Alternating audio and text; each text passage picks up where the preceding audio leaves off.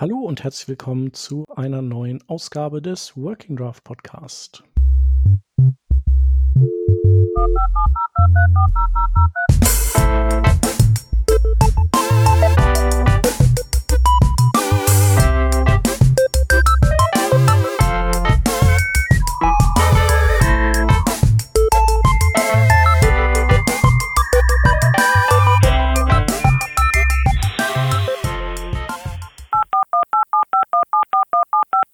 Diese Revision von Working Draft wird euch präsentiert von Hörerinnen und Hörern wie euch.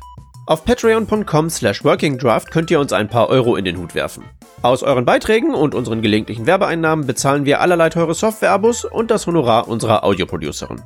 Wenn ihr euch auch beteiligen wollt, könnt ihr das unter patreon.com slash workingdraft sehr gerne machen. Wir danken euch tausendfach für die Unterstützung und fürs weitere Zuhören.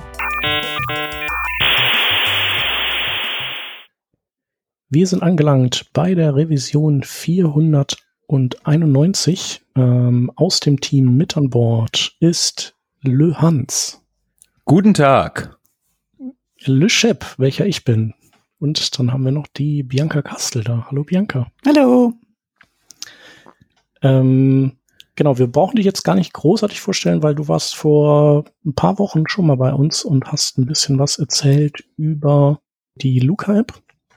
Ich war auf jeden Fall auch am Start. Genau, und ihr habt miteinander verabredet, dass wir eine weitere Sendung aufnehmen über das Thema dezentrale Architekturen, was heute ja. wäre. Weiß nicht, oder, oder, willst du noch mal ganz kurz einen ganz kurzen Primer machen, was du bist, äh, machst und wer du bist, äh, Bianca? Ja, äh, gut, mein Name ist Bianca. Ich bin Frontend-Entwicklerin, Projektmanagerin grundsätzlich von meinem Job her, äh, komme eigentlich aus Stuttgart und bin momentan verantwortlich für den Verfahrensbetrieb einer Schnittstelle namens Iris Connect in den Gesundheitsämtern in fast ganz Deutschland und äh, habe unter anderem auch das Thema sofort Impfen mal begleitet und da äh, dachte ich mir, ich könnte mal mit euch über Architekturen von so Systemen sprechen. Okay. Sofort impfen, ist es, ist es dieses Portal für Schleswig-Holstein? Nee, ne? Da gibt's ja auch eins. Aber das ist ein anderes wahrscheinlich, wenn du äh, für den Bodensee aktiv bist. Nee, alles, alles viel komplizierter. Nee. das äh, ist ein freiwilliges Portal gewesen, genau. Aber ich glaube, das machen wir eins am anderen. Okay. Vielleicht können wir noch zur letzten Sendung sagen, ähm, Probleme äh, der Luca-App hatten wir dich ein bisschen interviewt, um einfach grundsätzlich mal mit diesen Technologien, die da gerade ja auch mit sehr, sehr stark in Anwendung sind bei den verschiedensten Betrieben, Gaststätten und so weiter zur Kontakterfassung, ähm, gerade jetzt im Kontext Corona ähm, ne, oder beziehungsweise auch ja, nach, nach Erfassung von ähm, sozusagen, wer saß am gleichen Tisch oder saß in der Umgebung, wenn irgendwo ein Corona-Fall aufgetreten ist. Ähm, da gibt's ja die Luca-App und du hast ein bisschen mal aufgedeckt, beziehungsweise uns aufgeklärt, was es denn da auch teilweise für Probleme gibt. Ähm, du hast ja eben angesprochen, Shep. Das war im Übrigen die Revision 486 für die Leute, die das interessiert. Könnt ihr ja mal reinhören. War auf jeden Fall spannend, da auch mal ein bisschen Einblick zu bekommen und äh, auch sehr cool, dass du jetzt ähm, für den nächsten Step sozusagen wieder am Start bist. Genau. Ich habe ja wohl mitbekommen, dass äh, das so tatsächlich ja auch ein Kritikpunkt der, der Luca-App ist, dass die Daten zentral vorgehalten werden und dann äh, das immer verglichen wird mit der Corona-Warn-App, die so dezentral ist. Ich denke mal, das wird wahrscheinlich so auch ein bisschen der oder der Aufhänger gewesen sein, nochmal, dass diese, diesen Vergleich heute ein bisschen äh, anzustellen und da tiefer reinzuschauen. Ne? Ja, ich glaube, das ist so grundsätzlich so ein, so ein gutes Beispiel. Wir haben ja eigentlich in diesem ganzen Corona-Kontext immer sehr, sehr viel von diesen Architekturfragen immer wieder. Also dezentrale zentrale Architekturen. Zentrale Architekturen kennen wir wahrscheinlich, weil die meisten von uns haben irgendwie Dinge auf dem Server liegen. Ähm, du loggst dich da ein, kannst Daten einsehen oder legst da Daten ab und wie auch immer. Das ist also ein klassisches äh, Server-Client-Modell. Also eine klassische zentrale Architektur, die Daten liegen auf einem Server und du kannst mit dem Client darauf zugreifen. Und dann gibt es den anderen Ansatz, dass es dezentrale Architekturen gibt, wo du eigentlich primär viel von deinen Daten eigentlich einem Client hast. Es noch einen Server gibt, der noch vielleicht ein bisschen zur Vermittlung dient, aber dann zum Beispiel auch die Kommunikation so direkt auch meist von Client zu Client passiert oder von Client über den Server zu einem anderen Client. Ich glaube, das, was wir mhm. jetzt zum Beispiel auch haben, ist auch so ein Mischmodell. Also wir haben jetzt auch eine Videokonferenz. Wir sprechen eigentlich von dem Client zu Client miteinander, sind aber gleichzeitig auf einer Webseite. Das heißt, äh, da gibt es auch eine Webseite, die uns quasi ver vermittelt. Und äh, mhm. das kann man natürlich auch für so Anwendungen bauen wie die Corona Warn-App oder andere Dinge. Ja, also genau, so im Prinzip sind es so, haben wir jetzt so drei Kategorien ne, genannt. So die eigentlich dezentralen, die nur mal so Starthilfe brauchen von einem zentralen Server. Dann welche, die einen zentralen Server stärker einbinden, die ohne den wahrscheinlich dann einfach nicht mehr funktionieren, wenn der auch später irgendwann ausfällt im Verlaufe der, der Kommunikation und eben dann welche, die, die da, darauf bauen, dass der Server tatsächlich da ist. Genau, und wahrscheinlich haben, je nachdem, was man erreichen möchte, ähm, haben die, diese Abstufungen verschiedene Vor- und Nachteile. Genau, und du beleuchtest das wahrscheinlich auch äh, einfach, weil das ist ja so, dass das, was du viel gemacht hast, auch in letzter Zeit, dass du so dir viele Gedanken gemacht hast über Datensicherheit, was ja jetzt dann auch in dem Fall liegt, dass dieses Thema vielleicht so ähm, viele Leute geben ihre ihre Kontaktdaten ein und geben ein, wo sie sind und so. Das sind ja eher so schon schützenswerte Daten. Ich glaube, das ist so deine Perspektive darauf. Ähm, momentan zumindest, oder? In, bei deiner Arbeit. Ja, grundsätzlich ist es, also ich glaube, man muss vielleicht kurz erklären, was ich eigentlich, eigentlich tue bei diesem Thema namens Iris Connect. Ähm, ist tatsächlich äh, jetzt nicht direkt eine, eine App an sich, sondern eigentlich nur die Vermittlungsstelle für, für so Kontaktnachverfolgungs-Apps das ist ja eigentlich ein klassisches Szenario. Du hast irgendwo viele Daten, die sind, sind sehr, also sehr sensibel. Willst du nicht unbedingt wissen, dass du dich jetzt irgendwie, keine Ahnung, sonst wo eingecheckt hast. Das sollte ja eigentlich privat bleiben. Und dann kann man natürlich anfangen, diese Daten irgendwie, ja, man, wenn man eine Fastsee, dann, wenn man die jetzt unverschlüsselt auf dem Server liegen lässt und der Server wird gehackt, ist ein bisschen doof. Also kann man anfangen zu sagen, okay, ähm, ich könnte jetzt diese Daten vielleicht irgendwie verschlüsseln, das ist meistens auch doof, weil wenn du Pech hast, ist man nicht so klug und man verschlüsselt die Daten so, dass der Schlüssel auf dem Server liegt. Das bringt dir dann auch nichts, wenn du den Server hackst. Also dann liegt der Server, auf dem Server liegen die Daten und der Schlüssel. Das ist die doofste Variante, die man machen kann. Mhm. Ähm, die etwas klügere Variante ist, dass der Schlüssel dann zumindest auf dem Device liegt, aber ähm, naja, Luca hat ja auch schon ein bisschen gezeigt, dass das auch nicht immer so wirklich sinnvoll ist, wenn du dann zum Beispiel irgendwie in Implementierung so ein, so ein Problem findest. Also das, was wir schon äh, auch wir mitgefunden haben, ist das Thema, wenn du natürlich in dem ganzen Konzept mit Verschlüsselung halt einfach an der, an der Ein- und Ausgabestelle schon ein Problem findest, dann ist es vollkommen egal, ob du das irgendwie auf dem Server zentral verschlüsselst, weil du musst einfach nur einen Weg dazu finden, wie du diese Daten irgendwie trotzdem an der Verschlüsselung vorbei auslesen kannst oder abgreifen kannst. Von daher ist es halt mhm. auch architektonisch nicht so ganz äh, hilfreich, weil du nur auf den zentralen Server gehen musst. Also damals, als wir diese Luca-Schlüsselanhänger gehackt haben, ähm, da konnten wir auf alle Schlüsselanhänger grundsätzlich theoretisch zugreifen. Das heißt, zentraler Server war zwar verschlüsselt, aber wir konnten diese Daten theoretisch alle auslesen, weil lag alles auf dem Server rum. Und äh, da ist so die Idee hinter den dezentralen Architekturen, dass man einfach grundsätzlich von der Architektur her das so schafft, dass ähm, du keine großen Datenberge erzeugst.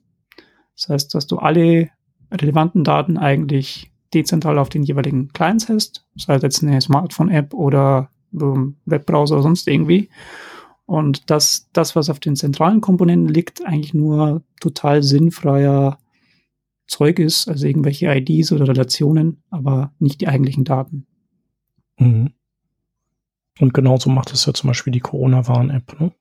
Also da ist ja, glaube ich, genau. so, dass die arbeitet ja so, dass sie, glaube ich, äh, so zum Beispiel Kontakte, die so Bluetooth-Adressen oder so werden, glaube ich, auf dem Gerät selber gesammelt und solange du nicht irgendwie sagst so, hey, ich wurde positiv getestet, bleiben die Daten auf deinem Gerät und dann, glaube ich, dann dann kannst du eben sagen, ich möchte das teilen mit den Gesundheitsämtern, glaube ich. Ne? So läuft das doch ungefähr, oder? Ja, im Prinzip ist es so, die Corona-Warn-App macht halt für sich dieses, also das, was bei der Corona-Warn-App ja das, das äh, Sensible ist, ist ja die, die Exposure-Notification-Logik. Äh, also, dass du quasi die alle Personen, die, die in der Nähe waren, sei es jetzt von Google und Apple, diese Bluetooth-Beacons ausgetauschen, die sich halt auch immer ändern, dass die erstmal erfasst werden, so im, ich glaube, 20 Minuten Rhythmus und so weiter.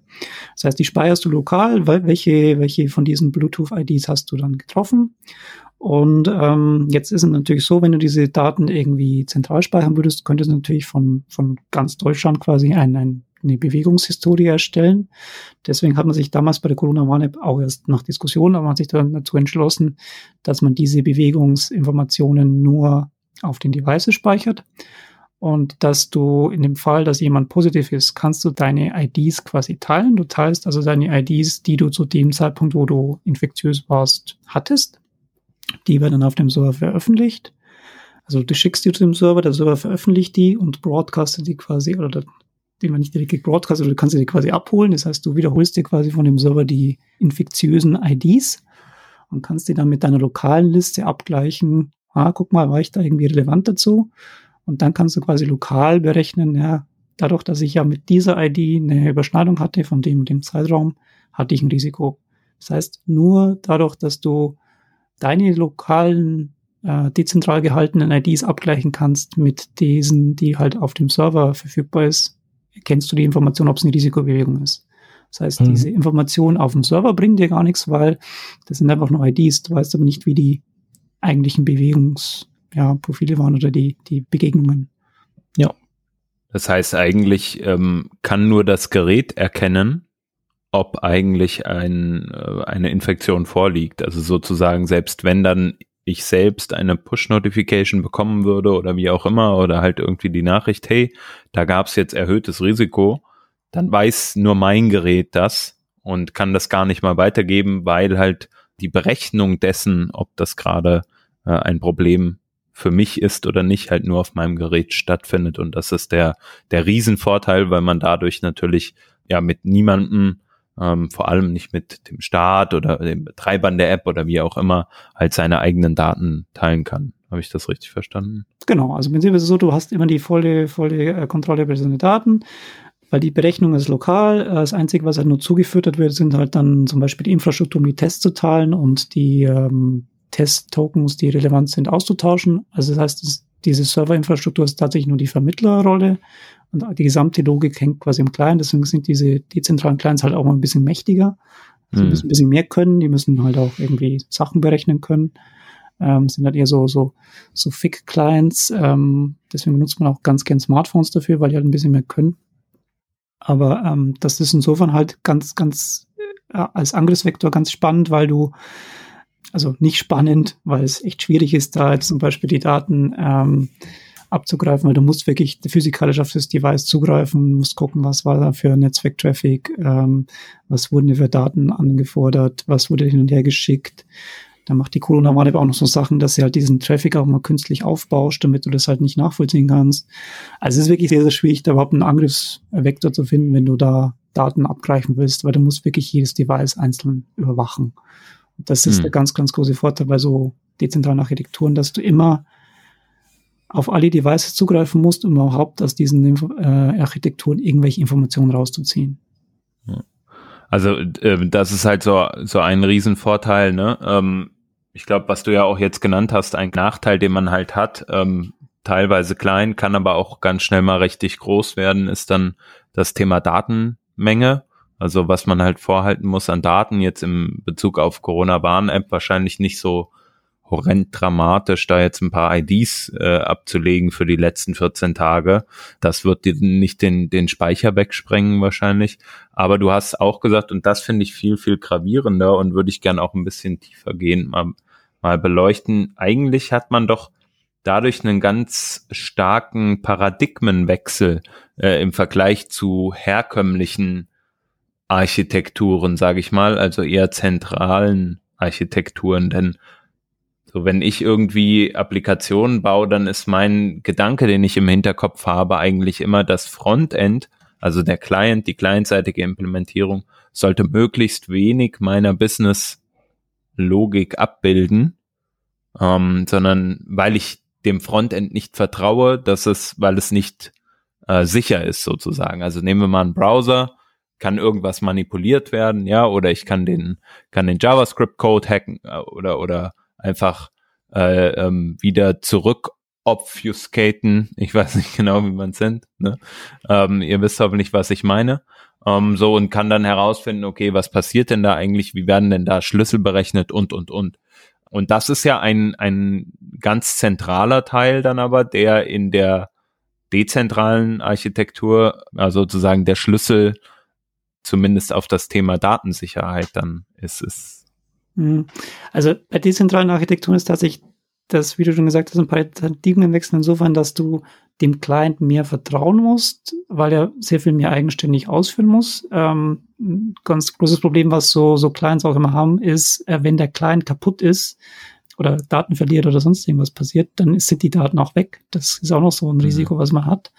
Ähm, das heißt, da muss man auch sehr viel mehr, also Wert drauf legen, dass diese Daten persistent gehalten werden.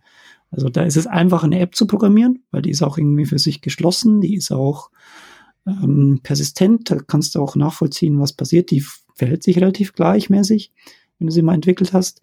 Wenn du so eine Web-App programmierst, die ist natürlich relativ einfach manipulierbar. Du kannst da halt auch den Input und Output manipulieren.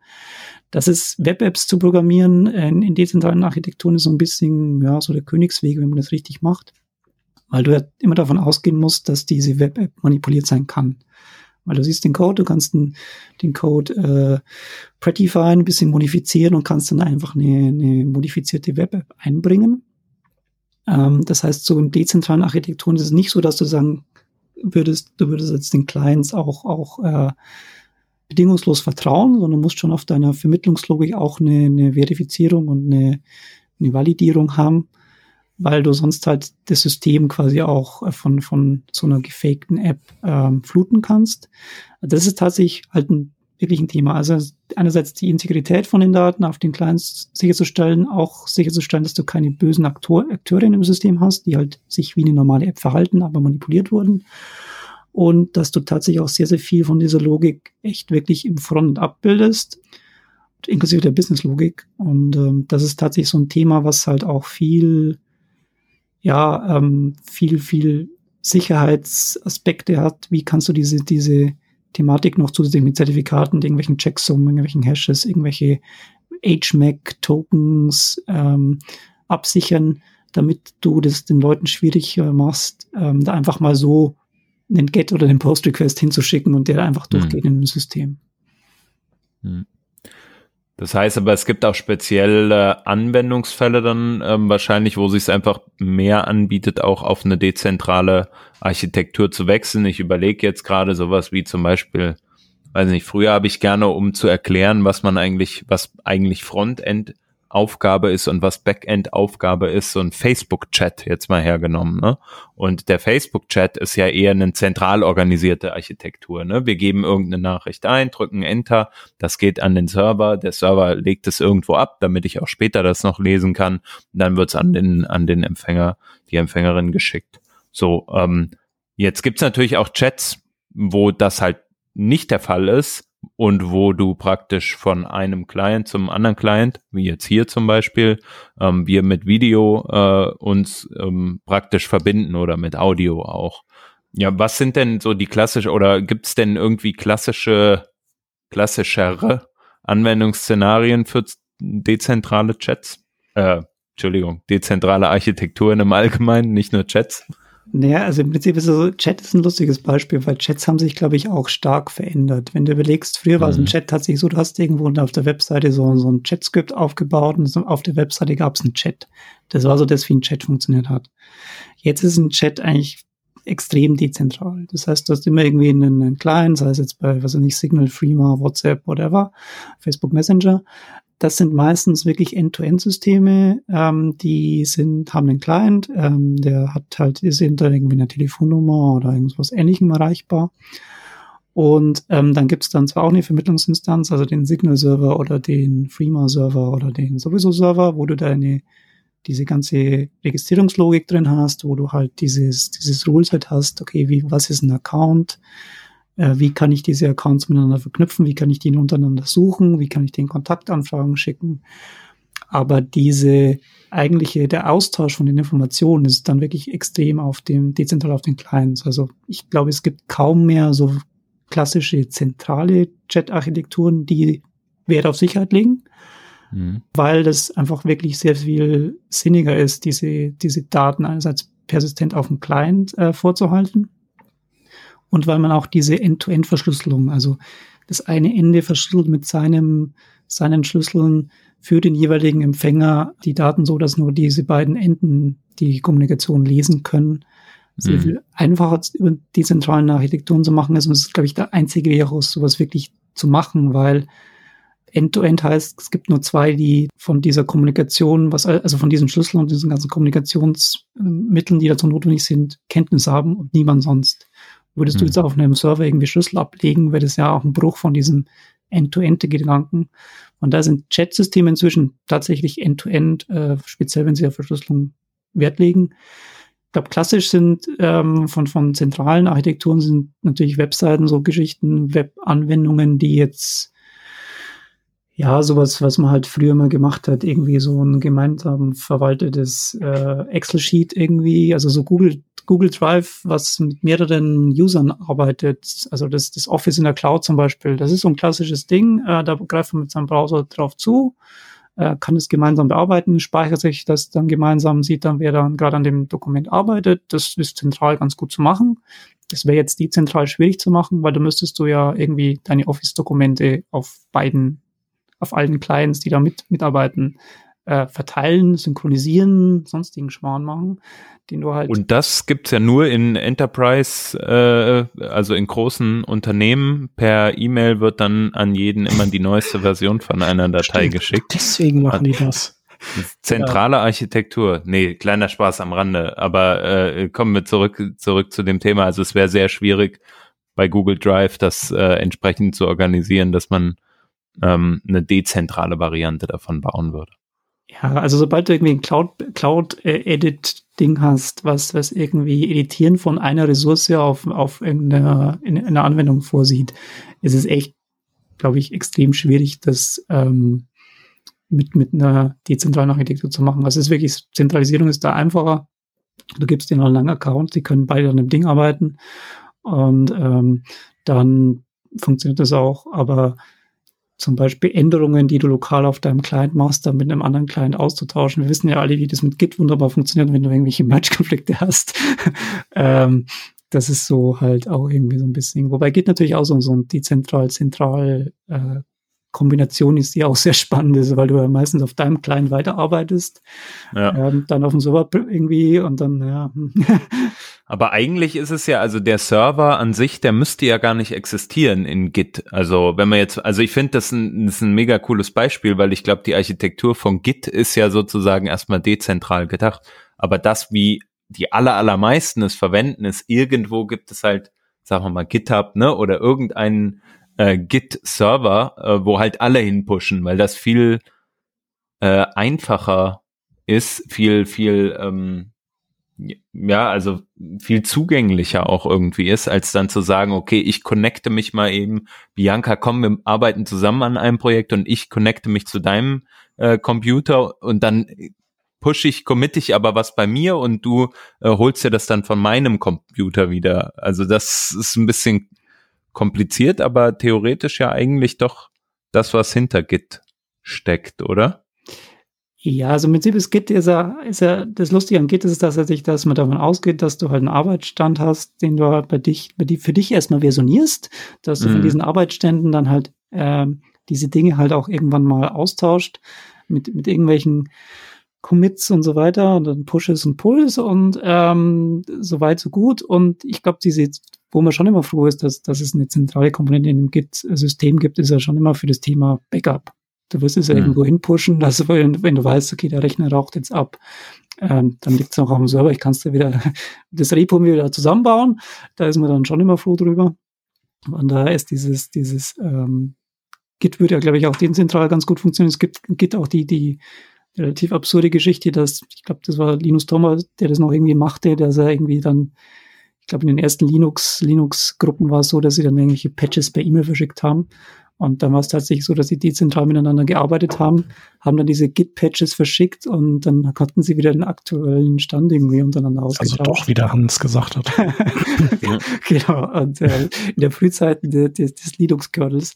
Und ähm, mhm. ja, aber ich glaube, geht es tatsächlich so eine, so eine sinnvolle Ergänzung der Server als, als Backup-Architektur und man findet es, glaube ich, in dezentralen Architekturen auch immer sehr häufig, dass man halt dann immer so, wenn man eine, eine Synchronisierungsinstanz oder eine Backup-Instanz braucht, dass man dann halt auch eine dezentrale Komponente bei diesen Dingen hat, obwohl die Clients für mhm. sich schon so mächtig sind. Also wenn du jetzt irgendwie ein Dokument bearbeitest und dann immer Zwischenstände willst und irgendwelche Historien zum Hin und Her springen, da kannst du lokal mit Git eigentlich alles machen. Aber sobald es in Richtung Backup geht, ja, es ja. wäre ganz gut, wenn du schon eine, eine Serverinstanz hättest. Ja, äh, ich finde, Backup ist aber ein total wichtiger Punkt, den du ansprichst, weil was mir die ganze Zeit jetzt in, im dezentralen System halt so ein Stück weit Kopfschmerzen bereitet, ist das Thema ähm, ähm, Daten sozusagen Sicherheit im Sinne von, was passiert eigentlich, wenn ich meinen Cache lösche. Ne?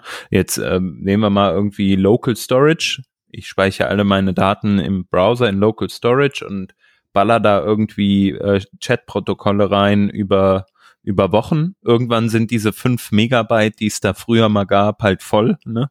Ich glaube, hat sich ja auch ein bisschen verändert mittlerweile, aber jetzt nehmen wir mal an, das wäre einfach so. Oder ich klicke in meiner Android-App auf äh, Cache leeren oder habe da irgendeine tolle App, die mir den Cache leert, äh, um, um Speicherplatz zu sparen.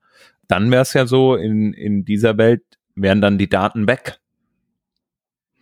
In dieser Welt wären die Daten dann grundsätzlich erstmal weg, weil wir wenn man jetzt nicht, nicht mit irgendwelchen Backup-Mechanismen arbeitet, immer davon ausgeht, dass halt der Client alle Daten hat. Wenn der Client keine Daten mehr hat, hat er keine Daten mehr. Relativ einfaches, einfaches äh, Problem. Ähm, natürlich geht man immer davon aus, dass diese Clients für sich auch immer ein Backup haben. Also das ist ja bei Smartphones inzwischen auch gang und gäbe. Da ist es so, wenn du, wenn du dein, dein äh, also angenommen, dein, dein Handy äh, raucht dir ab, dann hast du trotzdem immer noch ein Android iOS Backup, was sich irgendwie schon automatisch in der Cloud generiert, wo du auch deine, deine Daten wiederherstellen kannst. Das geht halt immer davon aus, dass du ein Backup-Konzept für deinen Client hast. Und mhm. es gibt auch dezentrale Architekturen, die haben für sich auch die Möglichkeit, dass du halt relativ sinnvoller Art und Weise immer so, so Exporte machen kannst. Also da kann man natürlich kompliziert in irgendwelche Richtung gehen, dass man halt irgendwelche Daten runterladen kann, die man dann irgendwo anders hochladen kann, um dann klein wiederherzustellen. Aber das ist so ein klassisches Szenario, wo halt viele Menschen auch, auch mitkriegen, dass es dann doch sehr de dezentral ist, wenn du jetzt, glaube ich, also einfaches Beispiel WhatsApp umziehen auf ein neues Handy oder sowas. Immer so ein Riesenproblem, wo du denkst, ja, wieso geht das nicht? Ja, äh, oder Signal umziehen auf ein neues Handy, ja, das geht nicht, weil dieser End-to-End-Schlüssel und die Daten dazu, die liegen tatsächlich auf dem Device und musst ja von da nach da kopieren, weil ähm, Daten liegen halt wirklich auf dem dezentralen Client. Und das ist so das, wo, glaube ich, die, die Leute am ehesten noch merken, dass sich da, dass da was anderes ist. Nicht wie früher, dass du dich halt da einfach mit einem anderen Account angemeldet hast und dann warst du wieder mit deinem Datenstand vorhanden, sondern dass du halt dann echt Dinge hast, die du von einem Gerät aufs andere kopieren musst, backuppen musst, sonst irgendwas. Hm. Ja, also es ist natürlich super spannend, auch weil das hm, Thema halt, wenn du die Daten einfach auch nicht auf einem Server hast, das bedeutet halt auch, dass halt auch ganz andere Sachen hm, einfach nicht mehr möglich sind. Ne? Also äh, wir haben ja irgendwie diese langwierige Diskussion auch gehabt mit mit oder haben die eigentlich ja auch äh, immer noch, was ist mit Sicherheitsbehörden, die beispielsweise auf solche Daten zugreifen wollen. Ne? Das ist jetzt schon sehr mh, hm, ja weiter weit gedachter Fall. Ähm, aber so wie die allermeisten Businesses heutzutage ja agieren, ist ja, sie analysieren häufig irgendwie die Daten, die du hast ähm, und versuchen da in irgendeiner Art und Weise, gehen wir mal erstmal davon aus, äh, zum, zum Vorteil für, für die Kundin oder den Kunden halt irgendwie ähm, dann auch einen Mehrwert als Leistung anzubieten, ja. Anderer Punkt könnte zum Beispiel sein, ich denke mal an das Beispiel Gmail, die E-Mails werden gescannt, du schreibst die ganze Zeit irgendwas von dem neuesten Fahrrad, was bei Canyon jetzt äh, im Schaufenster steht, was du unbedingt haben willst, ja, und dann kriegst du halt Werbung von Canyon die ganze Zeit so. Das fällt an der Stelle ja dann, dann weg. Oder gibt's da dann andere Mechanismen, wie man das irgendwie tun kann? Naja, so dezentrale Architektur sind tatsächlich so ein bisschen ähm, von der kommerziellen Verwertung ist es eine andere Art und Weise. Also was du nicht machen kannst, du kannst nicht ähm, Geld damit verdienen oder nicht, nicht so viel Geld damit verdienen, weil du Daten für jemanden speicherst. Also, weiß ich nicht, dein Cloud Drive, das jetzt irgendwie 50 Dollar im, im Jahr kostet, das kannst du da schlecht verkaufen, weil es gibt's in dem Fall nicht. Äh, du kannst nicht mit deinen Metadaten irgendwelche Sachen analysieren, weil diese Metadaten, die anfallen, die sind halt auch sehr wenig zu gebrauchen. Da kannst, kannst nicht die Daten reingucken, weil die liegen auf den Clients. Ähm, und das ist fürs Geschäftsmodell natürlich auch, auch ganz anders. Also viele, ähm, extrem viele von den Anwendungen, die dezentral sind, sind meistens irgendwie Open Source, sind free, sind, haben äh, eher anderes Geschäftsmodell. Zum Beispiel bei Freema ist es so, das ist auch so, so, ein, so ein Thema, warum wenige Leute Freema benutzen. Freema kostet halt quasi die Lizenz für die Software Geld, irgendwie fünf fünf äh, Euro. Ähm, und dann ist halt der, die Nutzung von der App dann erstmal umsonst, aber das ist halt dann, da zahlst du halt quasi für die Software, weißt aber halt, dass die mit den Daten auch gar nicht so viel anfangen können. Ähm, weil es halt auch so ein End-to-End -End, äh, ist. Und ähm, das ist, glaube ich, kann man, wie, äh, kann man vorstellen, dass wenn du der, ein Startup bist und sagst, du willst jetzt die Milliarden äh, Dollar Bewertung, dass du dann einfach einen zentralen Server baust, weil da kannst du Daten horten und äh, die irgendwie gewinnbringend ähm, analysieren. Äh, wohingegen bei einer dezentralen Architektur ähm, ist es echt so von der Verwertung her schwierig, ähm, weil wenn du das auch konsequent denkst, dann denkst du das auch so, dass du halt auch keine Metadaten erzeugst, dass du keine Analyse, äh, keine Datenströmanalysen lassen kannst. Und äh, ich glaube, spannend ist auch, wenn die drei Architekturen, über die wir jetzt da noch sprechen oder gesprochen haben, die ähm, sind größtenteils wirklich alle irgendwie free. Also alle, alle drei Architekturen, mit denen ich im dezentralen Kontext zu tun hatte, hatten keine große Gewinnerzielungsabsicht, wie die Corona-Warn-App nicht, Iris Connect nicht und das Thema war sofort Impfen auch nicht, weil es einfach auch schwierig ist, da äh, mit so einer Architektur wirklich Geld zu machen. Mhm. Ja, hast schon angesprochen, wir haben diese drei äh, Punkte, an denen du jetzt auch sehr aktiv beteiligt bist. Ähm, genau, äh, Corona-Warn-App haben wir ja schon ein Stück weit drüber gesprochen. Ich denke, da kann sich äh, jede und jeder irgendwie was drunter vorstellen, weil die aller, allermeisten ja dann ähm, doch in Klammern hoffentlich ähm, installiert haben auf ihren Devices und man so genau, also auch wird ja auch relativ viel drüber berichtet.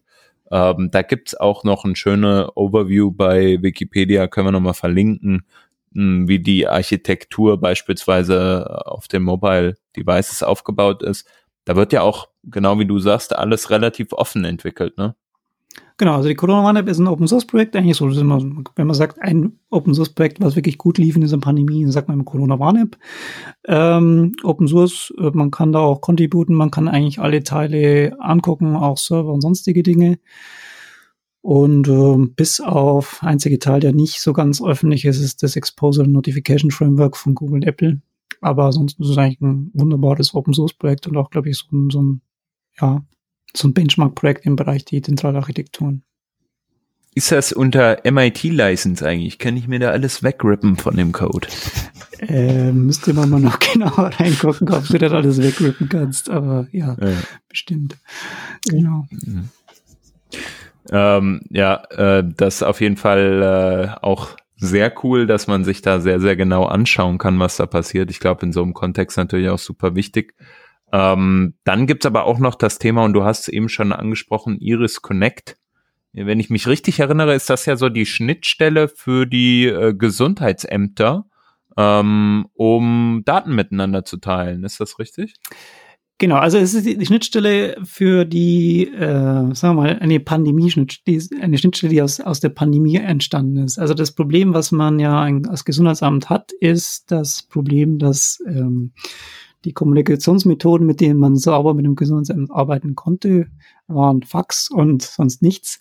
Äh, nee, also wie kannst du sicher Daten mit dem Gesundheitsamt austauschen? Ähm, Fax Aber als wer, als wer willst du das austauschen? Als genau. äh, Arzt oder was? Oder, oder als Luca-App? Oder, oder egal, können das alle benutzen? Also fangen wir mal an mit dem Use Case, ein guter Punkt. Äh, der Use Case ist natürlich, du bist irgendwie infiziert oder man wird, weil du infiziert warst, Nachforschungen anstellen, wo du denn überhaupt warst. Das heißt, du versuchst dann personenbezogene Daten zu erfassen. Zum Beispiel möchtest du als infizierte Person deine deine Kontaktpersonen ans Gesundheitsamt übermitteln.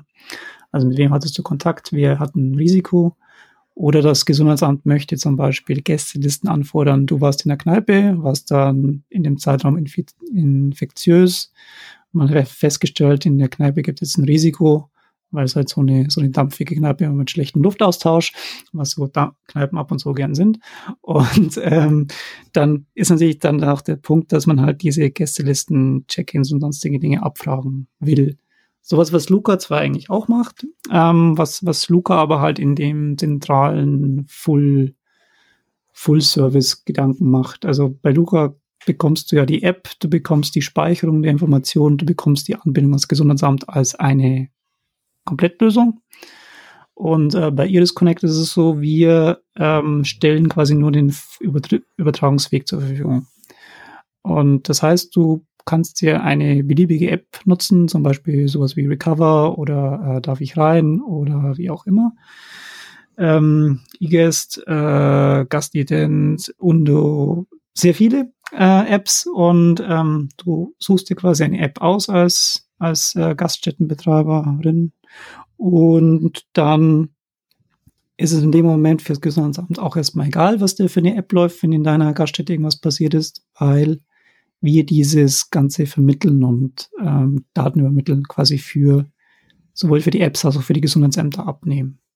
Das heißt, wir bieten einen einheitlichen Übertragungsweg, um diese Gästelistendaten zu übermitteln. Ja, das ist das, was Iris Connect tut. Also wir sind Schnittstelle für Daten von Gästelisten in Nextfeld. Schnittstelle verknüpfe ich jetzt vor allem mit der Serverseite. Jetzt haben wir ja schon rausgearbeitet, bei der dezentralen Architektur kommt es ja ganz stark auch auf den Client an. Mhm. Ähm, sind in dem Fall die Clients, also dann die unterschiedlichen Apps, die du jetzt eben schon genannt hast, oder wo genau äh, findet die dezentrale Architektur hier eigentlich Anwendung?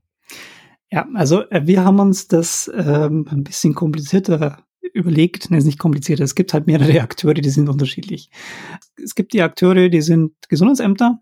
Also ein Gesundheitsamt möchte irgendwie Daten anfragen und dann gibt es zum Beispiel eigentlich noch den Akteur, die Location, bei der ich Daten anfrage. Also ich will bei der Gaststätte sowieso die Daten anfragen und das Gesundheitsamt will mit dem der Gaststätte Daten austauschen. Das sind die zwei Akteure, die es grundsätzlich gibt.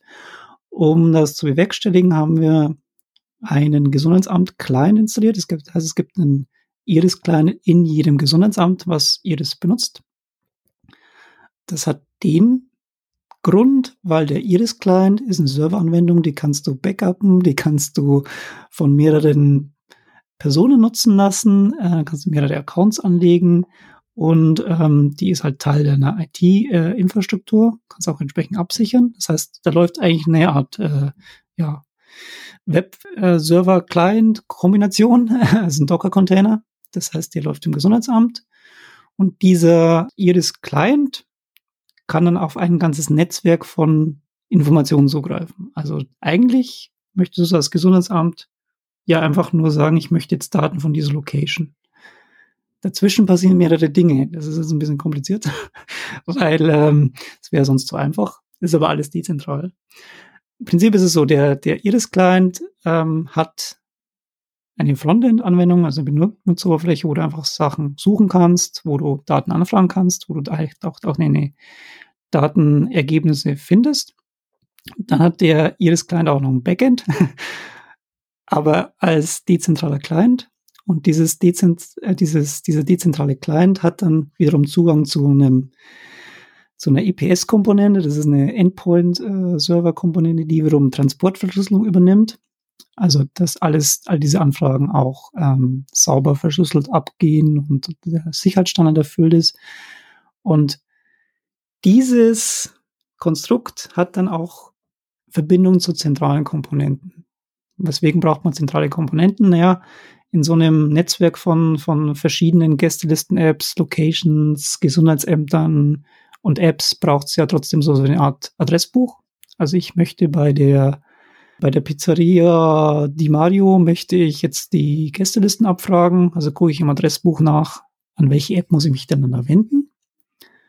Und so funktioniert im Prinzip auch der Austausch in dezentralen Art und Weise, wie, wie das bei Iris funktioniert. Also klassisches Szenario bei Iris ist halt, du fragst eine Gästeliste Gästeliste ab. Das heißt, du suchst dir eine Location aus, wo du diese Daten anfragst, sagst, in welchem Zeitraum du diese Daten haben möchtest. Das heißt, wir gucken in der zentralen Komponente nach, wer ist denn dafür zuständig. Dann kommt da zum Beispiel rein, äh, okay, ja, das ist dafür Recover zuständig und das ist die Location ID 75. Und dann wissen wir Location ID 75, Recover. Dann kann der Client die zentral in der Kommunikation mit der Recover-Komponente sprechen und sagen, hallo, hier Recover, ich bräuchte mal bei 75 äh, in dem Zeitraum bitte mal die Daten. Und dann ist die eigentliche Datenübertragung der Daten läuft dann nicht mehr über den Server, sondern die läuft zwischen den beiden Akteuren selbstständig. Mhm. So ist es tatsächlich ein Client auf einem Server, in einem Docker, ja. aber total dezentral. Also praktisch eine Art äh, Mini-Backend for Frontend-Server, der da für genau. Verschlüsselung, du hast es eben genannt, zuständig ist, der dann wiederum halt nur diesen Lookup macht. Hey, wo muss ich denn eigentlich hin? Ähm, das ist als zentraler Teil, äh, weil irgendwie muss man diese Vermittlung ja sozusagen eine Mapping-Tabelle irgendwo mal ablegen, ne? Und dann, ähm, wenn die, wenn dieser Client, der da aber ähm, nachfragt, Bescheid weiß, wo er hin muss, dann ist es wieder dezentral. Ähm, ist so eine Art Mischarchitektur, dann könnte man sagen.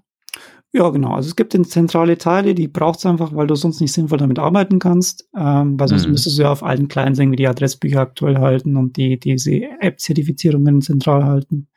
Ähm, und das ist einfach so, dass der, der, ja, der minimalste Anteil von zentralen Komponenten, den man braucht, den man haben kann. Ähm, aber ansonsten ist wirklich tatsächlich auch alles dezentral und ähm, das ist halt insofern hilfreich im, im Sinne von der IT-Sicherheit, die dafür halt auch äh, notwendig ist für so sensible Daten, Personendaten aller Art, dass du da wirklich, wenn du der Daten abgreifen wollen, wollen würdest, du kannst nur in dem Moment der Übertragung abgreifen. Hm. Und ähm, das ist also eigentlich schon so ein Hochsicherheitsnetz, kann man sagen, weil die Transportverschlüsselung, die wir da benutzen, ist natürlich nicht nur irgendeine Transportverschlüsselung, sondern wir haben das so gelöst, dass wir das über MTLS machen. Das ist Mutual TLS. Das heißt, ähm, dass sich beide ähm, Seiten auch gegenseitig authentifizieren. Das heißt, beide Seiten haben jeweils ein Zertifikat. Das Gesundheitsamt hat ein Zertifikat, wo drin steht, hallo hier, ich bin Gesundheitsamt. Das wurde von, von in dem Fall ist die Bundesdruckerei zertifiziert. Äh, bestätigt, das ein Gesundheitsamt. Ja, das Gesundheitsamt darf diese Daten anfragen. Und äh, wenn das Gesundheitsamt weiß, auch die Daten liegen jetzt bei dem Anbieter, weiß nicht, darf ich rein zum Beispiel, dann ist auch über ein Zertifikat sichergestellt, dass der Anbieter, bei dem angefragt ist, darf ich rein ist. Das heißt, es ist auf der, der Übertragungsebene schon sehr, sehr viel Logik drin, um auch diesen Übertragungsweg abzusichern, weil es eben halt auch eine sensible Anwendung ist. Und äh, ja, der Witz bei der Nummer ist, der Mensch, der bei uns die Zertifikats, das Zertifikatshandling macht, der wurde Martin Schiersich, der war vor ein paar Wochen noch äh, in den News, als er die Impfzertifikate in Apotheken mal kurz zum Pausieren gebracht hat.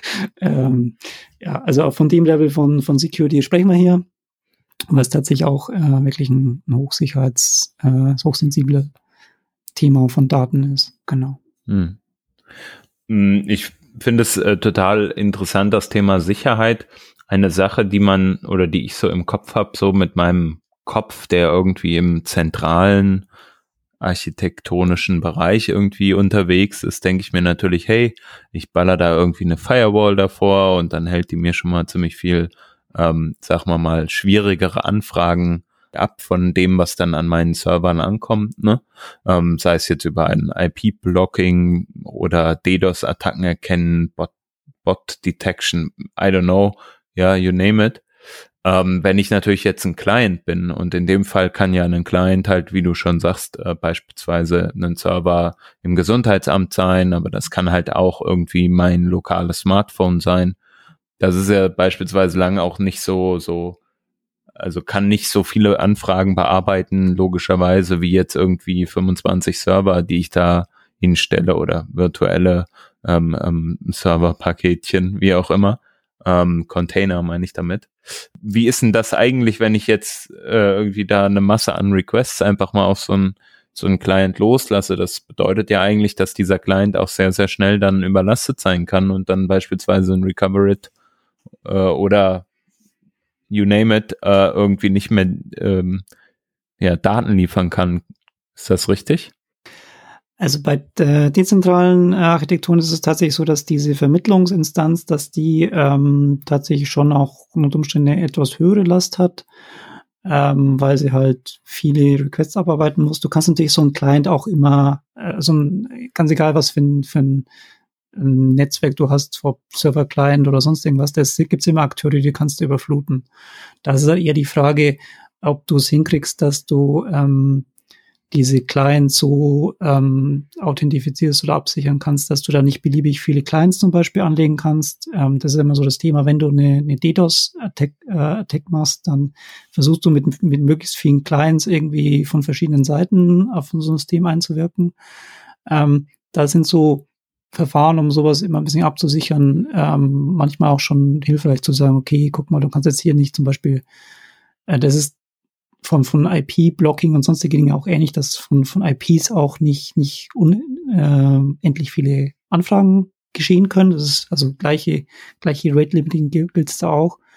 Was man da bei dezentralen Architekturen einfach eher versucht, ist, dass man einfach versucht, dass du nicht so einfach mal einen Client erstellen kannst. Hm. Bei den, ähm, bei der Thematik, wie wir das bei jedes machen, ist es so, dass diese Clients, die bei uns im Netzwerk drin sind, also die Gesundheitsamt-Clients, die tatsächlich auch Anfragen an die jeweiligen Anbieter auslösen können, die sind äh, nur möglich, weil sie entsprechend Zertifikatsketten haben und diese ganzen Zertifikatsketten kommen die gar nicht ins Netzwerk rein. Das heißt, wir wissen, dass es da nicht so viele Akteure geben kann. Auch alle Akteure in diesem Bereich haben Zertifikate, die wir auch im Zweifelsfall schnell entziehen können, wenn wir wissen, da verhält sich jemand komisch. ist halt eher bloß die Frage, damit du schnell genug mitkriegst, dass da immer so eine Art Rate Limiting drauf ist, wo du dann halt zu viele Anfragen in einer gewissen Zeit von einem gewissen einzelnen Akteur blockieren musst, ist bei hm. dezentralen Architekturen ähnlich. Also man sollte nicht nur einen Header validieren, in dem eventuell immer das Gleiche drinstehen kann, sondern man sollte sich schon ein bisschen genauer Gedanken machen, was man da wie verschlüsselt sollte man grundsätzlich immer sich Gedanken machen, logischerweise. Aber ähm, im Prinzip gilt es da auch halt auch, dass irgendwann ist es äh, kein natürliches Verhalten mehr in so einem System, wenn du tausend Anfragen pro Sekunde stellst. Das ist für so ein System Gästelistenanfragen von, von einem Gesundheitsamt wäre das sehr auffällig zum Beispiel. Da muss man, glaube ich, die gleichen, gleiche Sorgfalt äh, walten lassen wie mit normalen Server-Client-Architekturen. Hm. Und das Tolle ja eigentlich an so einem ja verteilt, oh, jetzt habe ich das böse Wort in den Mund genommen. Äh, ich meine dezent mit so einer dezentralen Architektur äh, ist doch eigentlich auch, dass wenn jetzt mal ein Client irgendwie äh, geflutet wird mit irgendwie zu vielen Requests oder so, dann geht im Notfall halt dieser eine Client flöten, sag ich jetzt mal. Aber dein System bleibt dir ja erhalten. Also du, du blockierst damit ja nicht äh, den kompletten Rest der verteilten Welt. Genau, also natürlich ist es bei so Clients, also so End-End-Anwenderinnen, äh, Clients sind dann irgendwie, ähm, dann ist halt der, kannst du gerade das System nicht nutzen, okay, ist blöd für dich, aber das ganze System geht nicht down. Ähm, was bei diesen, diesen äh, dezentralen Architekturen natürlich auch ein Thema ist, das ist aber genauso mit, mit Redundanz und Skalierbarkeit, ist natürlich auch, du musst natürlich diese Verteilungskomponenten, die du dazwischen hast, diese, diesen Vermittlungsinstanzen im Serverbereich, ähm, die musst du schon auch irgendwann mal redundant halten und skalieren, weil irgendwann haben die auch zu viel Last äh, in so einem, so einem Netzwerk, logischerweise. Das ist da genauso wie bei, bei klassischen äh, Server-kleinen Architekturen. Da wirst du auch irgendwann anfangen und sagen, okay, ich brauche einen zweiten Server, weil der eine kriegt es nicht mehr hin. Ähm, es ist aber meistens für so föderierte Systeme eigentlich einfacher, mehrere Server noch aufzulegen, weil du ja, du musst nicht zwangsläufig die Daten ähm, spiegeln oder die Daten synchron halten, sondern du musst nur dafür sorgen, dass die Vermittlungsinstanzen halt ähm, mehrere davon gleichzeitig funktionieren können. Du musst nicht mhm. dafür sorgen, dass du die Daten austauschst. Weil was zum Beispiel bei zentralen Architekturen mit Datenbanken immer so ein Thema ist, wie hältst du Datenbanken in Sync? Immer so ein ja, ziemliches Problem. Ist zwar jetzt irgendwie auch mal so langsam gelöst, aber es war schon immer so ein Problem, wenn du irgendwie fünf Datenbankserver hast und feststellst, die sind alle nicht in Sync. Ähm, bei die zentralen Architekturen ist das, äh, wenn die nur eine Vermittlungsinstanz haben und einfach nur die, die Vermittlungsinstanz von der Hardware abfangen äh, müssen, ein bisschen einfacher manchmal, weil es natürlich auch spezielle Probleme auf beiden Seiten gibt. Aber du musst die Daten zumindest nicht hin und her schieben, quasi von einem Server zum anderen. Hm.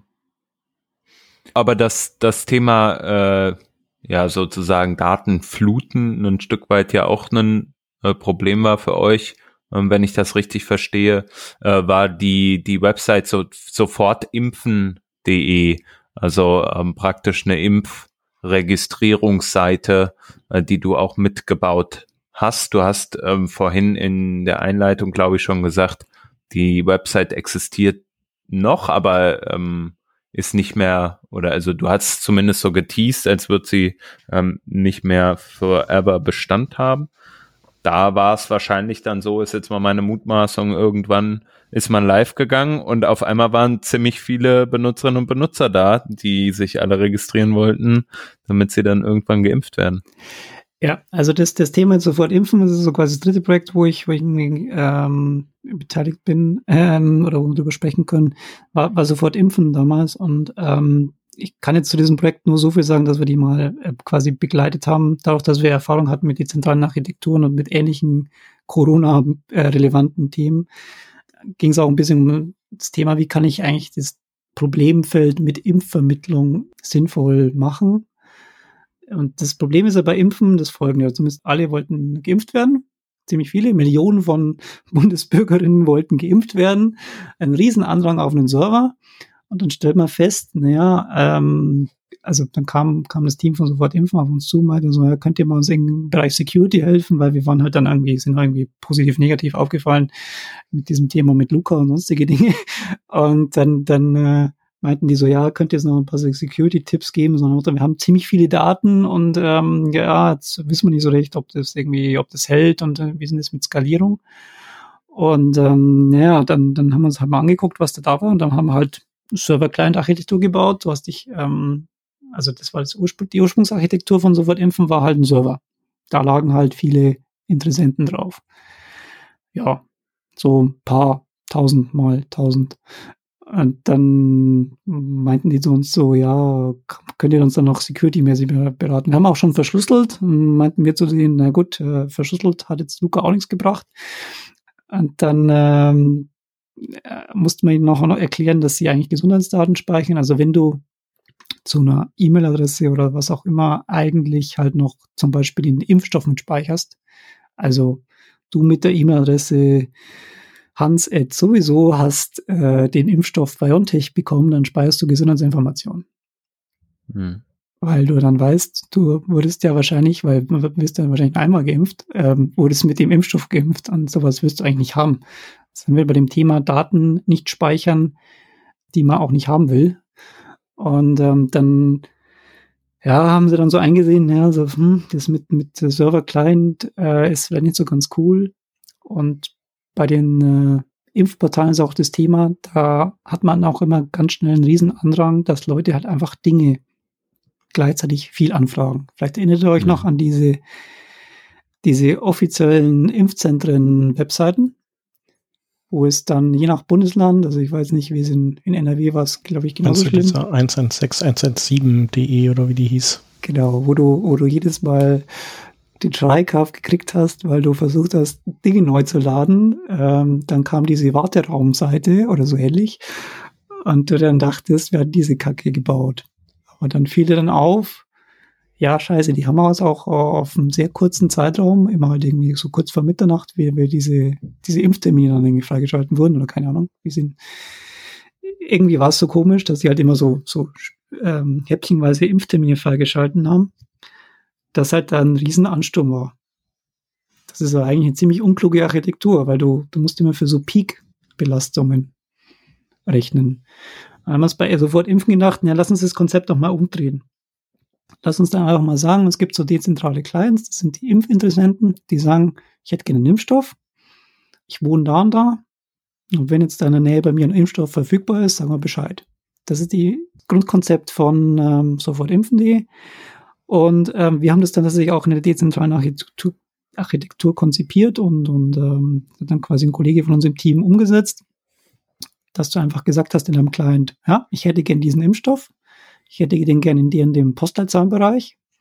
Und dann kam diese dezentrale Komponente rein, die dann meinte, naja, es gibt einen Server, der sagt einfach nur, hallo, guck mal, hier im Postleitzahl sowieso Bereich gibt's Impfstoff. Dann sagen die Clients so, ah ja, da sagt jemand gerade, es gibt Impfstoff, ich nehme mal so einen Termin da. Also quasi ein Broadcast-System, dass dann die Clients für sich halt einfach so diese angekündigten Impftermine bekommen, die dann einfach sagen, ja, okay, einen davon nehme ich. Und dass danach der Client, also der, der Impf, die Impfinteressentin mit dem jeweiligen der jeweiligen Praxis direkt kommuniziert, sagt, okay, hallo hier, ich Impfinteressent, äh, ich möchte mit Praxis bitte den Termin ausmachen und dann danach was eine dezentrale Kommunikation, weil du dann quasi den Server nicht mehr gebraucht hast. Der Server bloß dazu da, um die Impftermine quasi zu broadcasten und du dir dann quasi als Client den Impftermin runtergepflückt hast und mit der den Rest quasi mit der Praxis ausgemacht hast. Das ist die grundlegend andere Architektur bei Sofort Impfen, weil es so eine Art, ja, so ein Push für Impftermine ist. Du guckst, was ist es gerade so, und dann sagst du, ist, ist was für mich dabei? Ah ja, nehme ich. Termin ausmachen, fertig. Hm. Aber kannst du da nicht auch einen großen Ansturm bekommen? Also sagen wir mal, du hast in einem hier in Düsseldorf 10.000 Interessenten und dann broadcastet der Server hey yo, wir haben gerade mal wieder 100 Slots frei und dann, dann äh, rasten die alle aus, dann hast du das, das ist vielleicht dann im kleineren, ne? Also im du hast es ähm, kleiner, weil du das nach Postleitzahlenbereichen aufgeteilt hast. Das eine. Also kannst du dich jetzt nicht in, in ganz NRW gucken, sondern hast halt irgendwie deinen zu, dir zugewiesenen Postleitzahlenbereich. Und äh, was man da bei Sofortimpfen auch mitgebaut hat, war halt einfach so eine Art Prioritätsliste. Du hast dich da auf so eine, so eine Prioritätstokenliste gesetzt und hast dann, dann wurden quasi diese Tokens auch so schrittweise verfolgt. Du hast da irgendwie zehn Termine eingestellt und hast da diese Prioritätsliste ein bisschen abgearbeitet. Dann gab es dann aber auch noch so Systeme, dass du halt, ähm, also da steckt schon sehr viel äh, Gedanken dahinter. Ähm, dass man da jetzt nicht sofort 1000 Termine an, an 10.000 Interessenten geschickt hat, sondern gesagt hat, okay, wir schicken jetzt zum Beispiel 1 zu 6. Wir schicken ähm, an sechs Interessenten einen Termin. Da ist die Chance auch wahrscheinlich, dass dieser Termin weggeht. Da ist die Chance aber auch sehr hoch, dass er nicht überrannt ist. Und ähm, das hatte man halt über diese Prioritätstokenliste äh, machen können, weil ähm, die Leute dann einfach ihre anonymen Tokens dann ähm, hatten äh, die dann zumindest auch schon bekannt waren, zu Interessenten, und man diese auch ein bisschen verteilen konnte auf Postleitzahlen und sonstige Dinge. Es war schon ein bisschen vor, vorgefiltert, war jetzt nicht so äh, ein Termin für eine Million Interessenten, sondern äh, schon unterteilt nach ja, Kohorten quasi. Ja. Warum habe ich die denn nicht gehabt, die App? Ja, ähm, was dann vom Businessmodell und sonstige Dinge funktioniert hat und nicht funktioniert hat, kann ich nichts dazu sagen. Wir haben einfach nur die Architektur auf halbwegs sichere äh, Füße gestellt und auch dieses Konzept ein bisschen umgestellt. Es war, glaube ich, so, dass das halt vom Timing halt dann so war, dass es dann irgendwie, es gab so diese, diese Öffnung der Hausarztpraxen dann irgendwie und dann war es irgendwie, gab es drei Wochen, wo es irgendwie gerade ein Riesenansturm war. Also wir haben die wirklich nur konzeptionell beraten. Ähm, finde die Architektur eigentlich immer noch super.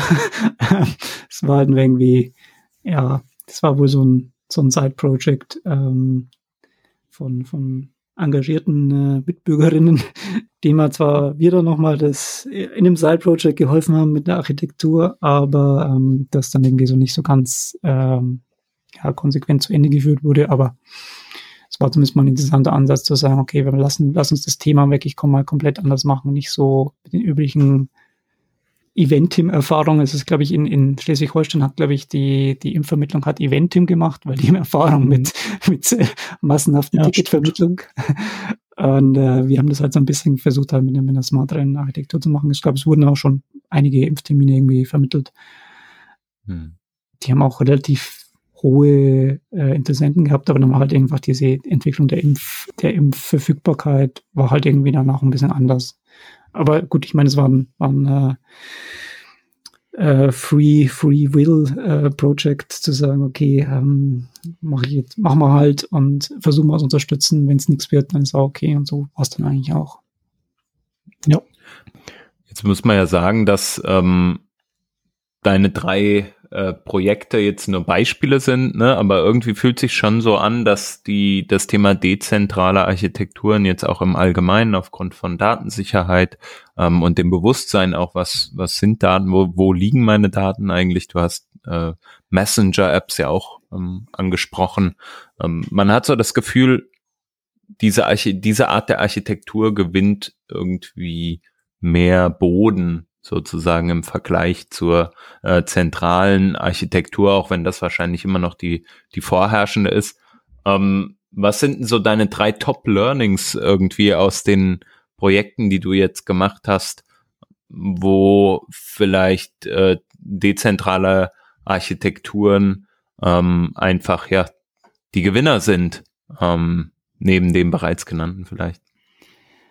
Also ich glaube, die Top-Learnings so aus, aus dezentralen Architekturen sind tatsächlich, dass es, ähm, also das wichtigste Learnings, was ich, was ich bei diesen ganzen Themen immer habe, ist, ähm, dass du ein, ein, Konzept, ein gutes Konzept kannst du nicht mit Technik noch ähm, nicht, nicht viel besser machen, aber ein schlechtes Konzept kannst du mit Technik nicht retten. Das ist so ein Learning, was ich aus diesen dezentralen, zentralen Architekturen hin und her immer irgendwie kenne.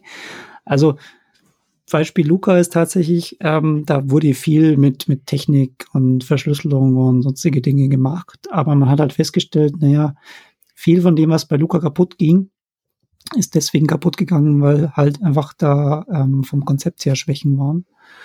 Und ähm, da konntest du noch so viel Technik und Verschlüsselung und sonst was draufwerfen. Das ist halt einfach, ähm, das, das ist halt einfach so, so, so ein Block an Angriffsziel da. Der, der ist, ist da und ähm, den kriegst du auch nicht mehr raus.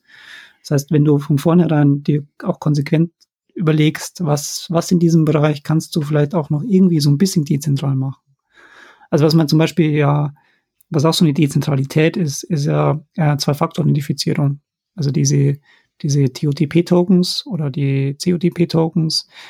Ähm, also, dass du, man kennt es vielleicht von, weiß nicht, Google oder von Amazon oder von wie auch immer, diese ähm, 30 Sekunden Codes, die dann nach 30 Sekunden sich ändern. Also du tippst dein Passwort ein, du musst doch einen Zwei-Faktor-Code ein, eintragen, der dann äh, nach 30 Sekunden abläuft und du dann neuen eintragen musst, was einfach quasi eine Absicherungsmethode ist. Und das funktioniert genau auf dem Prinzip, dass du halt da noch eine dezentrale Komponente hast, die jetzt nicht auf, ähm, auf deinem Rechner ist. Also angenommen, dein Rechner würde man jetzt hacken und man hat dann sogar dein Passwort irgendwie gekriegt dann würdest du dich trotzdem aber nicht in diesen Account einloggen können, weil diese dezentrale Komponente, meistens ein Smartphone, ähm, fehlt.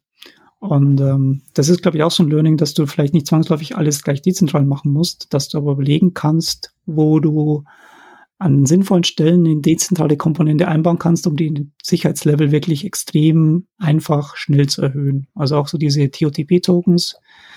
Ähm, die sind auch meistens in irgendwelchen Libraries schon fertig eingebaut. Ähm, die sind bei den ja, Nutzerinnen eigentlich, glaube ich, ganz gut angenommen inzwischen. Ich meine, ich habe jetzt ein ganzes Gesundheitsamt auf, auf TOTP-Tokens äh, umgestellt und äh, ja, war halt eine Verwaltung, aber hat funktioniert, 200 Leute.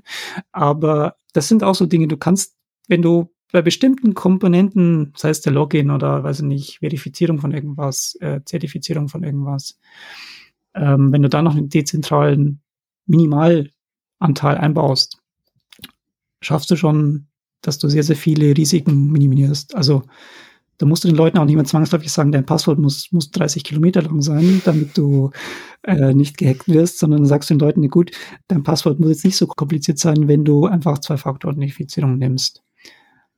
Höre ich halt so richtig raus, Passwort 1234 ist 56, Entschuldigung, ähm, ist dann jetzt sofort wieder zulässig? Ja, nicht zwangsläufig, weil ähm, es meistens sind die Leute, die dieses, dieses einfache Passwort verwenden, ähm, auch tendieren dazu, dass sie andere Sicherheitsmechanismen äh, nicht nutzen. Aber ähm, was, was tatsächlich. Schade. Ja, du kannst es versuchen, sagen wir so. Aber ich würde es nicht empfehlen. Aber äh, es ist eine sinnvolle Passwortlänge. Sollst vielleicht auch nicht überall das gleiche Passwort verwenden. Ähm, ja. das ist auch nur so Tipps, Tipps am Rande. Nee, ähm, aber tatsächlich, wenn du eine Zwei-Faktor-Authentifizierung hast, was, was so ein dezentraler Teil in so einer, so einer Authentifizierung, Authentifizierungskette ist, es ist tatsächlich so, dass du halt auch dir um manche Risiken weniger Gedanken machen musst. Social Engineering, also irgendjemand ruft bei dir an und, und ähm, fragt nach deinem Passwort und du sagst es ihm sogar aus irgendwelchen Gründen, ähm, ist da nicht mehr so das Problem, wenn du die Leute einfach konsequent auf ähm, Zwei-Faktor-Identifizierung konditioniert hast. Und ähm, das spart dir dann auch am Ende im Betreiben von deiner Plattform auch äh, viel Ärger, wenn du einfach so ein einfaches Ding einbaust, was jetzt auch nicht mehr ein Hexenwerk ist in der Umsetzung. Mhm. Genau. Zweites Learning-Konzept, äh, dezentrale Elemente. Und das dritte Learning, hm, mal überlegen. Ja, ich glaube, drittes Learning ist, fällt mir jetzt, glaube ich, schwer. Ich glaube, Learning im Sinne von dezentrale Architekturen sind so ein Learning für sich. Ich glaube, ich auch was, was man ein bisschen verlernt hat. So, wir wurden relativ stark konditioniert, glaube ich, in den letzten Jahren so in dem, was man so an Universitäten und, und Hochschulen lernt, über dem, wie Web funktioniert, das ist Server, das ist klein, so funktioniert's. Und ähm, dass dir jetzt irgendwie, ich weiß nicht, mir haben im Studium jetzt nicht beigebracht, wie dezentrale Architektur funktioniert. Und ähm, ist auch schon länger mein Studium, aber ähm, das war da auch nicht Inhalt. Gut, bei diesen Studiengängen, da lernt man ja immer noch, äh, wie man mit so Terminals arbeitet und das ist ja äh, überhaupt nicht dezentral. Ja, aber also ich glaube, das Thema schlicht und ergreifend halt auch, dass, dass dieses, diese dezentralen Architekturen so, so ein bisschen noch ein, ja, so so ein Lernfeld oder Experimentierfeld sind. Ähm, weil sie halt auch so ein bisschen noch, du kannst sie unterschiedlich äh, stark mit, mit Server, nur dezentralen Mischkomponenten, sonstige Dinge bauen. Dann muss man, glaube ich, auch so ein bisschen in einer frühen Phase von so einem Projekt vielleicht nochmal bisschen mehr experimentieren, bisschen mehr lernen, bisschen bisschen Gefühl dafür kriegen. Ich glaube, so ein Learning, was man zum Beispiel auch aus, ähm, was, was bei sofort Impf rauskam, war halt, dass diese Persistenz von diesen ähm, Clients bei den, bei den Praxen, also diese, diese Praxen hatten dann quasi Impftermine äh, gespeichert und haben dann halt äh, gespeichert für sich, wo jetzt die nächsten Impftermine waren, die sie ähm, ausgemacht haben. Dass diese Persistenz in einem, in einem Webbrowser äh, nicht so stabil ist wie in der App. Und äh, das ist einfach ein einfaches Learning, was man so mitnehmen kann. Äh, dezentrale Architekturen sind mit Apps oder mit irgendwas, was persistent arbeitet, easier als mit, mit äh, normalen Web-Apps oder Webseiten. Und da ist es manchmal auch so, dass man da vielleicht auch äh, in dezentralen Architekturen eher so in die Richtung ähm, bisschen safere Umgebung gehen sollte, von dem Tech-Stack, also sagen, okay, willst zwar als unbedingt eine App vermeiden, aber vielleicht ist eine App in der dezentralen Welt einfach das stabilere, ähm, weil das dann halt auch für die Leute eine entsprechende Convenience bringt, dass sie sich nicht drum kümmern müssen. Ähm, ist jetzt mein Cache geleert, habe ich mein Local Storage ver verloren, habe ich mein Index-DB zerschossen. Das sind, glaube ich, so, so, so Learnings, die wir so haben. Also irgendwie Konzept, äh, dezentrale Teile und ähm, Learnings im Sinne von, ja, guck mal, ähm, es gibt so, nimm die Learnings mit von anderen Leuten und wenn ich ein Learning mitgeben kann, was bei, bei ähm, auch bei, bei Iris und auch bei, ja, auch bei der Corona One App ähm, so ist, ist, verlass dich auf stabile Clients. Also in Zweifelsfall ein nativer Client oder ein Client, der irgendwo gehostet wird, im dezentralen Netz.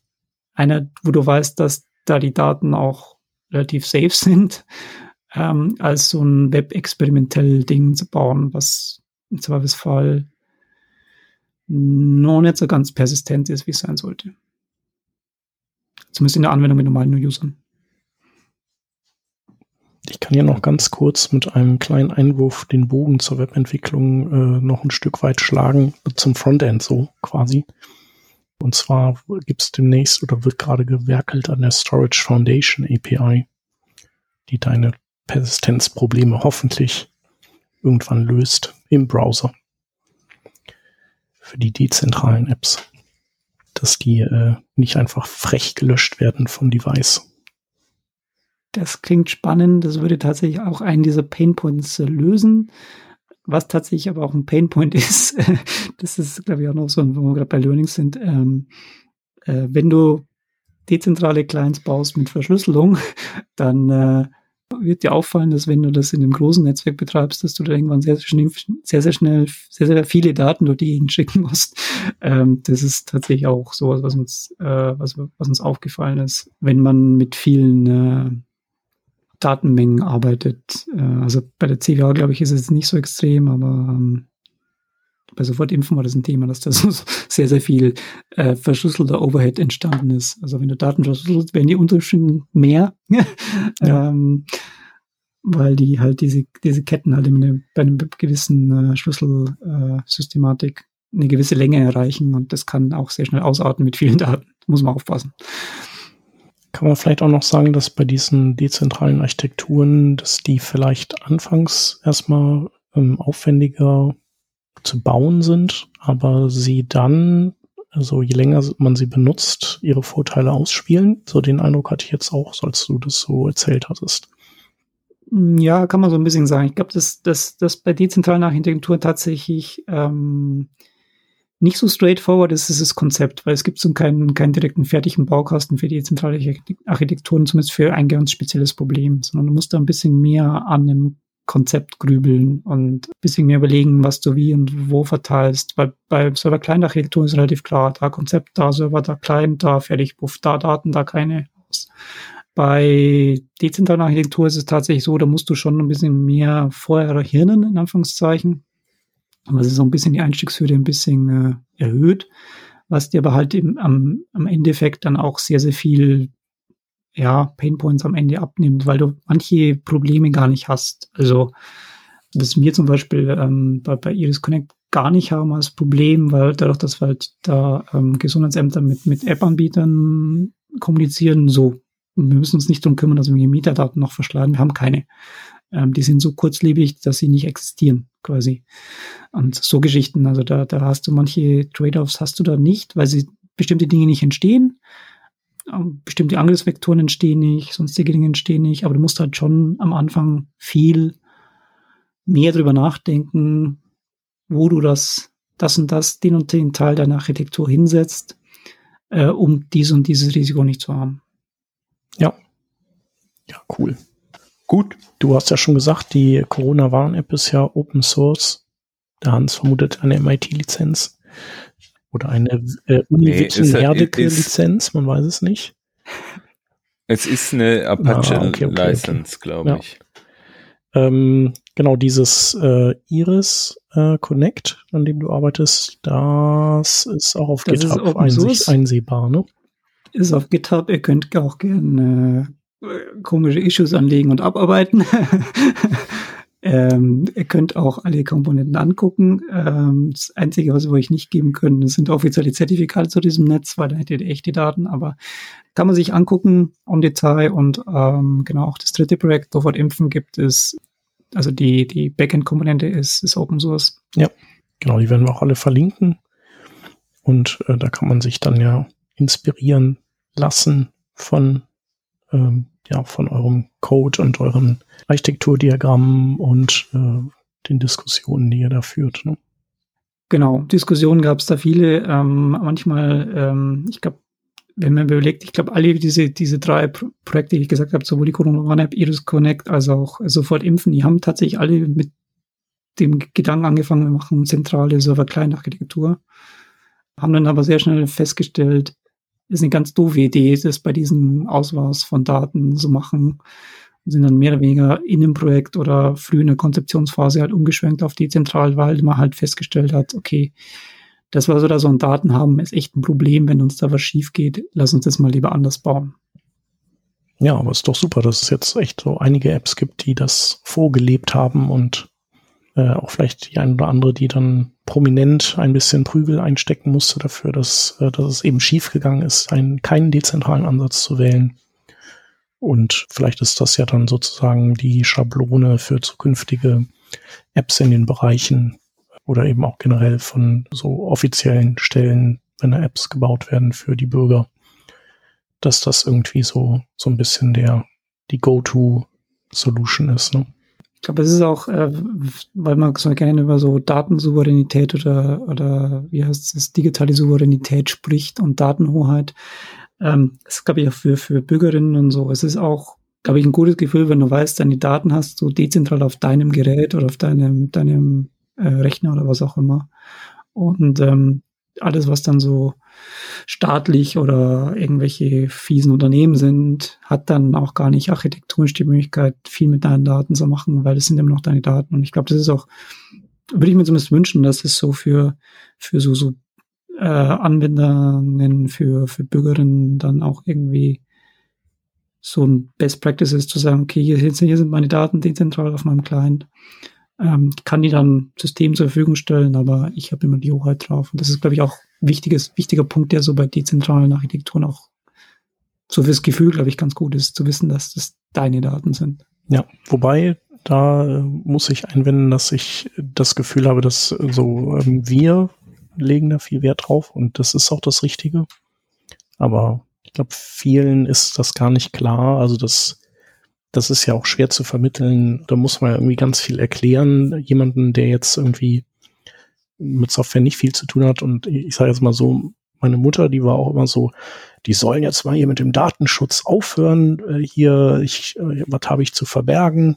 Wenn die App ohne Datenschutz besser ist, dann sollen die das jetzt machen, damit Corona hier mal ordentlich den Stiefel in den Hintern kriegt und so. Also sag mal, da ist jetzt äh, die, die kein wenig Sensibilität da und dann versuche ich dann mal so, ja, das ist jetzt nicht so gut und guck mal hier und ja, aber ne, und dann, ich glaube, man muss auch immer muss vielleicht anschaulich machen, was was sich dann damit anstellen lässt, wenn das eben nicht gemacht wird. Ne? Genau, oder es muss halt was Doofes passieren. Das ist ja bei uns auch immer nötig oft, bis dann so die Mehrheit ja. versteht, okay, das war jetzt also damit gemeint. Mhm. Ja. Ich könnte jetzt schließen mit Better Decentral than Sorry oder so, aber ja.